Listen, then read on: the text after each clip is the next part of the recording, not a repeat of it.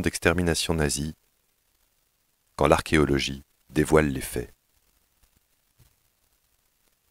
Que ressent-on quand on fouille une terre où des centaines de milliers de personnes ont disparu presque sans laisser de traces? Quand pour la première fois on met au jour les fondations d'une chambre à gaz jusque-là connue seulement à travers quelques témoignages? À Sobibor et Treblinka, quand de la mort SS où furent exterminés plus d'un million et demi de juifs entre 1942 et 1943, pour la première fois, des scientifiques ont entrepris de se pencher sur un passé que les nazis ont voulu effacer et que la végétation recouvre un peu plus chaque année. Inutile de faire comme si c'était là des lieux de recherche comme les autres. Ceux qui y fouillent, tous archéologues réputés et expérimentés, le disent.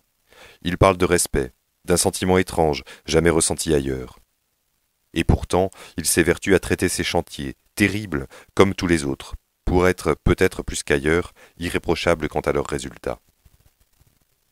Des résultats? Mais quels résultats? N'en sait-on pas assez sur les camps pour encore venir déranger ces lieux? Les images d'Auschwitz ou de Dachau sont connues. Des milliers de travaux ont été menés pour documenter ce qui y fut perpétré. L'archéologie ne remplace pas le travail historique, ni les témoignages pointe d'ailleurs Annette Wiewiórka, historienne spécialiste de la Shoah. Mais il y a des camps très bien documentés, comme Auschwitz, et d'autres pour lesquels on n'en sait pas assez, tels les centres de mise à mort de Belzec, Sobibor, Treblinka. Il est donc important de développer d'autres moyens de connaissance complémentaires. Car d'un camp à l'autre, l'histoire diffère. Ainsi de ces trois camps entièrement dédiés à l'extermination, il ne reste rien. Pour qui s'y rend aujourd'hui, il n'y a plus que des bois, des prairies traversées d'anciennes voies ferrées, mangées par les herbes, et des monuments à la mémoire de défunts dont on ignore souvent jusqu'au nom. C'est là que l'archéologie prend tout son sens. Car, désormais, elle se préoccupe aussi de l'histoire récente. Ces techniques de prospection font aussi bien parler des vestiges vieux de plusieurs siècles que ceux datant de dix ou soixante-dix ans. Depuis peu, une prise de conscience s'est faite. Des spécialistes sont sollicités au Rwanda, en Serbie, en Espagne, pour apporter des éléments matériels inédits en complément des témoignages existants, des images quand il y en a et des documents qui ont pu être collectés. Ainsi, des camps de Sobibor et de Treblinka. Les archéologues ne viennent pas y établir une thèse, le processus d'extermination est une réalité déjà historiquement établie. Non, ils viennent exhumer le comment de cette réalité. Ils veulent mettre au jour des faits, ce que dévoilent les fondations d'édifices détruits ou les sols ravagés, là où les témoignages s'arrêtent ou parfois se contredisent. Ils veulent apporter des éléments de réponse, de nouvelles données pour mieux comprendre ce qui s'est passé et ce que les responsables ont voulu occulter. Ce génocide sans équivalent dans l'histoire trouve son origine dès 1941. Suivent la conférence de Wannsee le 20 janvier 1942 et le lancement de l'opération Reinhardt, soit la planification et l'organisation de l'accélération de la mise à mort des Juifs sur trois sites, Belzec, Sobibor et Treblinka, choisis pour leur isolement et leur bonne desserte ferroviaire. Belzec entre en action en mars, Sobibor en avril et Treblinka en juillet 1942. Construit dans le but unique de tuer en masse, le plus vite et le plus efficacement possible, ceux qui y étaient envoyés, ils feront plus d'un million et demi de victimes.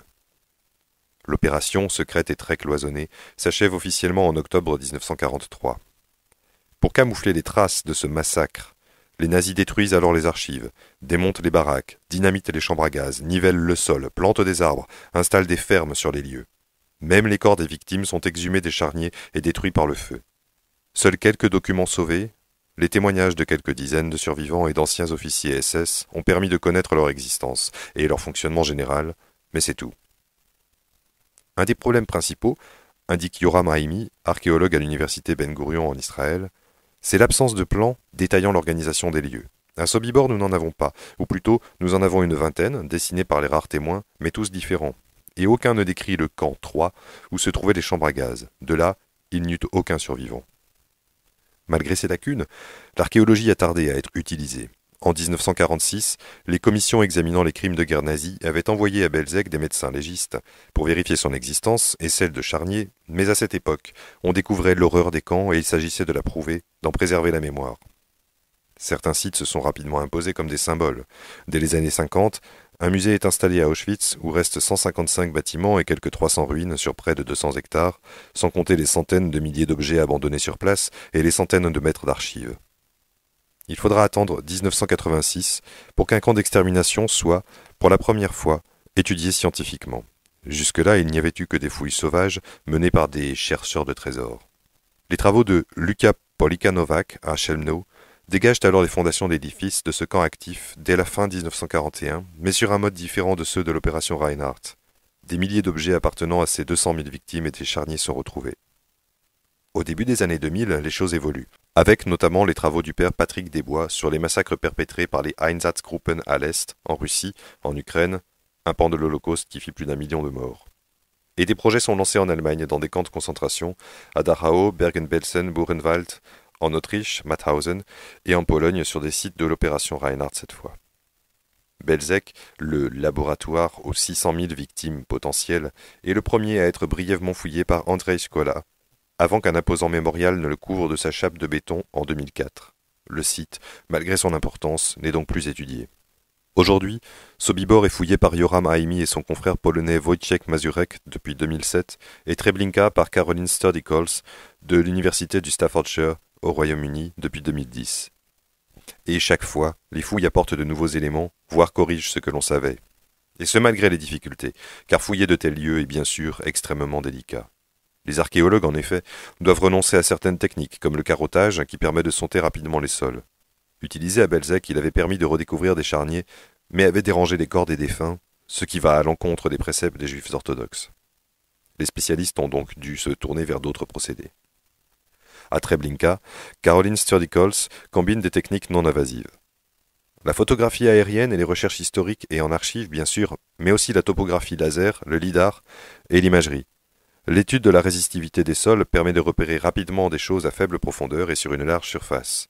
Le radar à pénétration de sol, ou géoradar, détecte, lui, ce qui est plus profond, mais ces données sont plus longues à analyser. Des prélèvements limités permettent, au final, d'identifier les structures repérées.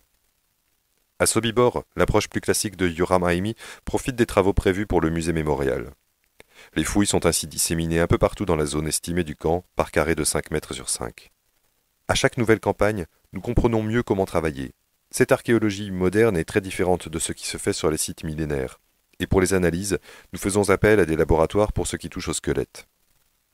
C'est ainsi qu'apparaissent les fondations de baraques disparues, des puits, des chemins racontant l'organisation physique des camps. La terre altérée révèle les fosses communes, les fours à ciel ouvert, ce qui pourrait aider, peut-être, à mieux estimer le nombre de victimes, quand des milliers d'objets témoignent de ceux auxquels ils appartenaient. À Treblinka, la plupart des comptes rendus suggéraient que toutes les preuves ou presque des crimes commis avaient disparu. Mais l'archéologie prouve que non, constate Caroline Sturdy-Coles, qui retrouve l'organisation de la chaîne de mort la plus efficace des nazis. Même constat à Sobibor, où, en septembre dernier, Yoram Raimi a identifié l'emplacement des chambres à gaz détruites et ensevelies. Chaque découverte est comme la pièce d'un puzzle gigantesque que nous reconstituons peu à peu. Notre travail va aider les historiens à comprendre ces lieux. D'ici deux mois, nous devrions même proposer une première esquisse de plan du camp. Nous retrouvons l'histoire de ceux qui ont subi ces atrocités, même s'ils n'ont pu laisser leur témoignage personnel, souligne Caroline Sturdy-Coles. Une parole posthume qui prend toute sa force alors que disparaissent les derniers survivants. Certes, il restera leurs écrits, les études historiques, les archives d'autres camps et même de nombreux sites. Mais ceux-ci aussi se dégradent.